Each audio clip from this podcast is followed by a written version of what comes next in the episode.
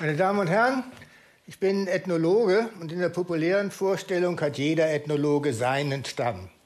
Da hat er dann jahrelang äh, geforscht. Aus dieser Erfahrung zehrt er ein ganzes Leben lang. Daraus bezieht er alle seine Beispiele oder 90 Prozent seiner Beispiele. Äh, und das mag natürlich eine Karikatur sein, das ist ein bisschen überzogen. Aber lassen wir das ruhig einmal so stehen, denn das, wovon ich heute reden möchte, kommt darin ganz gut zum Ausdruck nämlich die starke Identifikation des Forschers mit seinem Forschungsfeld, mit den Menschen, die er untersucht hat. Den verdankt er, dass er eine Doktorarbeit hat schreiben können. Hätten die nicht ihr Leben, ihr alltägliches Leben, ganzes Jahr oder länger mit ihm geteilt, wäre das alles nicht äh, gelungen. Er ist ihnen also zu Dank verpflichtet. Und wenn jemand die Rechte dieser Menschen schmälern wird, wird er sie verteidigen. Das nennt man dann Advocacy Anthropology. In den Leitfäden zu unserer Forschungsethik ist der oberste Grundsatz, dass der Ethnologe der untersuchten Gruppe nicht schaden darf. Advocacy Anthropology geht darüber hinaus äh, und macht den Ethnologen zum Interessenvertreter derer, die er untersucht hat. Als ich vor 43 Jahren anfing, äh, Feldforschung bei Hirtennomaden in Afrika zu betreiben, hatte ich mit dieser starken Identifikation, mit dieser selbstverständlichen Identifikation überhaupt keine Schwierigkeiten. Ich war jung und sogar die Strapazen und Widrigkeiten waren mir durchaus gemäß, waren genau das, was ich brauchte. Ich war sozusagen in meinem Element. Und das, was den Nomaden wichtig war, nämlich äh, Zugang zu Weide und Wasser, und dass die Schikanen bei der Behinderung ihrer Mobilität abgeschafft wurden. Das war auch mein Anliegen. Das habe ich ein ganzes Leben lang immer wieder in entwicklungspolitischen Zusammenhängen sozusagen als deren Interessenvertreter mit vertreten. Heute möchte ich aber von einigen Fällen reden, in denen diese Identifikation äh, nicht so einfach ist. Stellen Sie vor, ein immer noch junger Ethnologe, wieder bei Nomaden, diesmal bei zwei Somali-Clans, die ein gemeinsames Schweifgebiet hatten, durch, äh, untereinander ihre Weidegründe hatten, durcheinander siedelten, auch äußerlich und kulturell kaum voneinander zu unterscheiden waren. Alles ging gut. Ich hatte genug äh, Gewehrsleute, ich hatte genug äh, Gastgeber, auch genug Beschützer. Das war weit ab von Regierungskontrolle. Die Arbeit machte Spaß und ging gut voran. Und plötzlich fingen also meine Gewehrsleute, die von mir untersuchte äh, beiden Gruppen, fing an, einander gegenseitig umzubringen. Ein väterlicher Freund, ein reicher Kamelbesitzer, der mich oft bewirtet hatte, weil er auch Milch im Überfluss hatte, dem wurden alle Kamele geraubt. Die Angehörigen der anderen Gruppe verkündeten mir stolz, wir waren das. Ich treffe diesen Freund später wieder, er ist vollständig verarmt und bittet mich um Geld für einen Rechtsanwalt, weil er seine Kamele wiederhaben will. Für die kenianischen Behörden allerdings stellte sich der Fall so dar, da war Krieg. Und damit war die normale Rechtsprechung suspendiert. Krieg löst man durch äh, Friedensverhandlungen, nicht durch Gerichtsverfahren. Und ich wusste das, gebe ihm aber trotzdem etwas Geld, um mich aus der Affäre zu ziehen. An der Stelle wird das kompliziert. Identifikation des Forschers mit dem Feld, Advocacy. Was bedeutet das hier? Wessen Advokat hätte ich sein sollen? hätte hier eine Kriegsschuld ermitteln sollen und dann für eine der beiden Gruppen Partei ergreifen sollen. Hätte ich meinem Freund sagen sollen, wer seine Kamele geraubt hat, wenn er es nicht ohnehin schon gewusst hätte. Dann hätte ich ja andere Leute irgendwo in ihrem Vertrauen missbraucht. Woher nehmen wir eigentlich in so einer Situation immer wieder äh, diese selbstverständliche Annahme, dass der Forscher sich mit seinem Forschungsfeld zu identifizieren hat? Mit einem moralischen Postulat dahinter glaube, das liegt in der Geschichte der Ethnologie. Seit Malinowski hat die Ethnologie die langfristige stationäre Feldforschung als ihr Markenzeichen. Der Forscher lebt also mindestens ein Jahr in einer fremden Kultur, die er erlernt, die er sich aneignet, in die er sozialisiert wird.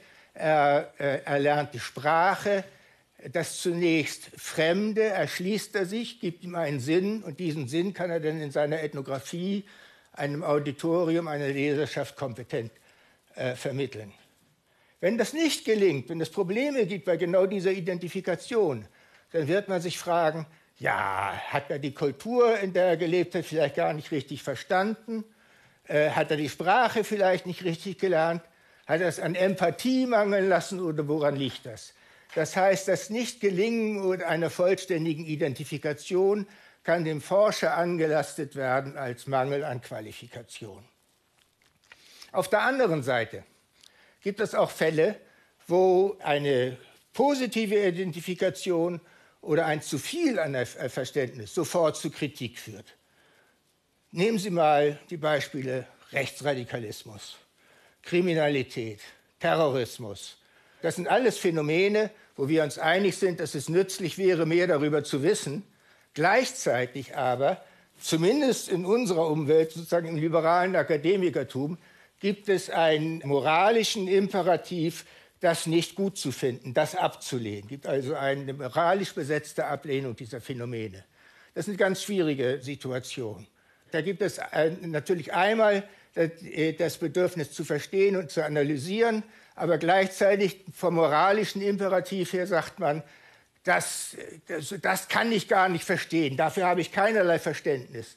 Und dieser Ausbruch, dafür habe ich keinerlei Verständnis als moralische Behauptung, äh, impliziert ja nicht, dass man auf größere Verständlichkeit oder ein tieferes Verstehen Wert legt, sondern dass man im Grunde nicht verstehen will. Das ist ein Ausdruck der Ausgrenzung und des nicht damit befassen wollens. Das gilt auch für eine zweite Redefigur genau derselben Art, das ist die Pathologisierung. Man erklärt ein Phänomen als deviant, als krankhaft, als verrückt und lehnt es damit ab. Auch dadurch wird ein großer Abstand geschaffen, der das analytische Verständnis erschwert. Nehmen wir einmal den IS als Beispiel. Der IS definiert sein Feindbild als den dekadenten, äh, äh, gotteslästerlichen, korrupten, äh, äh, kapitalistischen, ausbeuterischen Westen. Und der Westen äh, reagiert darauf durch die Klassifikation des IS als barbarisch und als Terrormiliz. In solchen Konfliktlagen oft, entsprechen oft alle wechselseitigen Beleidigungen zu 100 Prozent der Wahrheit. Soll aber nicht der Wahrheitsgehalt dieser Behauptung sein, der hier zur Rede steht, sondern die Frage ist, welche Auswirkungen haben diese rhetorischen Ausgrenzungen auf unsere kognitiven Fähigkeiten dabei, das Kalkül dieser Leute in unseren Köpfen zu modellieren und sie eben auch analytisch zu verstehen was vollkommen dabei auch außer Acht gelassen wird, sind die Tausende oder Hunderttausende zu Zeiten seiner größten Ausdehnung, die den IS als das geringere Übel akzeptieren oder halt als gegeben akzeptieren, sich in, in irgendeiner Weise mit ihm arrangieren. Das müssen ja ganz normale Leute sein, wenn es Hunderttausende sind. Von solchen Überlegungen ausgehend hat der Ethnologe Markus Höhne der Doktorand an unserem Institut in Halle war, äh, in meiner Abteilung Integration und Konflikt, eine andere äh, Terrormiliz untersucht, Al-Shabaab in Somalia. Al-Shabaab ist hervorgegangen aus den Milizen der islamischen Gerichtshöfe in Mogadischu. Und die wiederum hatten ihren Ursprung darin, dass die Geschäftsleute von Mogadischu bereit waren, also Institutionen zu schaffen, ein Minimum an Staatlichkeit herzustellen und dazu beizutragen, äh, um ihre eigenen Transaktionen abzusichern.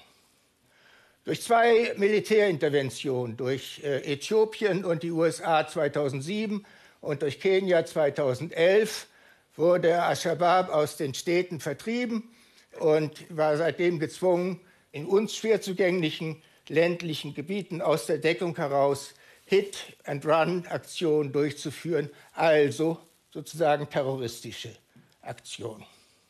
Was war hier geschehen? Da ist also aus Gerichtsvollziehern ist eine Terrororganisation entstanden. Und der Grund dafür ist die Ausgrenzung durch intervenierende ausländische Mächte, die äh, andere Verbündete in Somalia hatten und äh, die islamischen Gerichte nicht in ihre Friedensprozesse einbeziehen wollten. Äh, aus den Städten vertrieben und militärisch geschwächt hat äh, Al-Shabaab dann neue Verbündete gefunden, und zwar bei einem kleineren, einem minoritären Clan im Norden des Landes, in dessen Gebiet Zink und Koltan gefunden worden waren. Koltan ist eine seltene Erde, die man für Mobiltelefone braucht. Und dafür gibt es in den schnell wachsenden äh, asiatischen äh, Ökonomien einen unstillbaren Bedarf. die somalische Regierung, die Bundesregierung äh, und die äh, Regierung des lokalen semi-autonomen Teilstaates waren sich schnell übereingekommen, die, äh, den Erlös aus dem Verkauf der Rechte, der Schürfrechte an diesen Mineralien an ein australisches Bergbauunternehmen untereinander aufzuteilen, 50-50. Und keine von beiden Regierungen war auf die, war auf die Idee gekommen, äh, die lokale Bevölkerung an diesem Erlös zu beteiligen. Was machte die lokale Bevölkerung daraufhin? Sie griff zu den Waffen, verbündete sich mit Al-Shabaab und kämpfte hinfort im Namen des Islam gegen den dekadenten Westen und seine somalischen Verbündeten.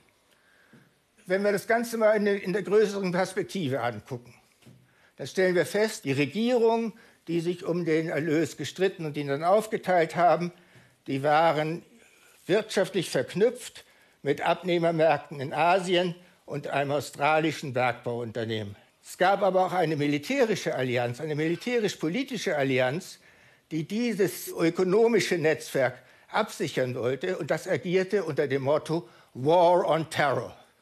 Krieg gegen den Terror ist seit dem 11. September 2001 Motto all derer, die immer, wenn sie auf Ablehnung stoßen, diese Ablehnung auf eine islamische Verschwörung zurückführen, statt, auch wenn die in diesem Fall ein Teil ihrer Gegner Leute waren, die nur etwas Geld für Zink und Koltan haben wollten.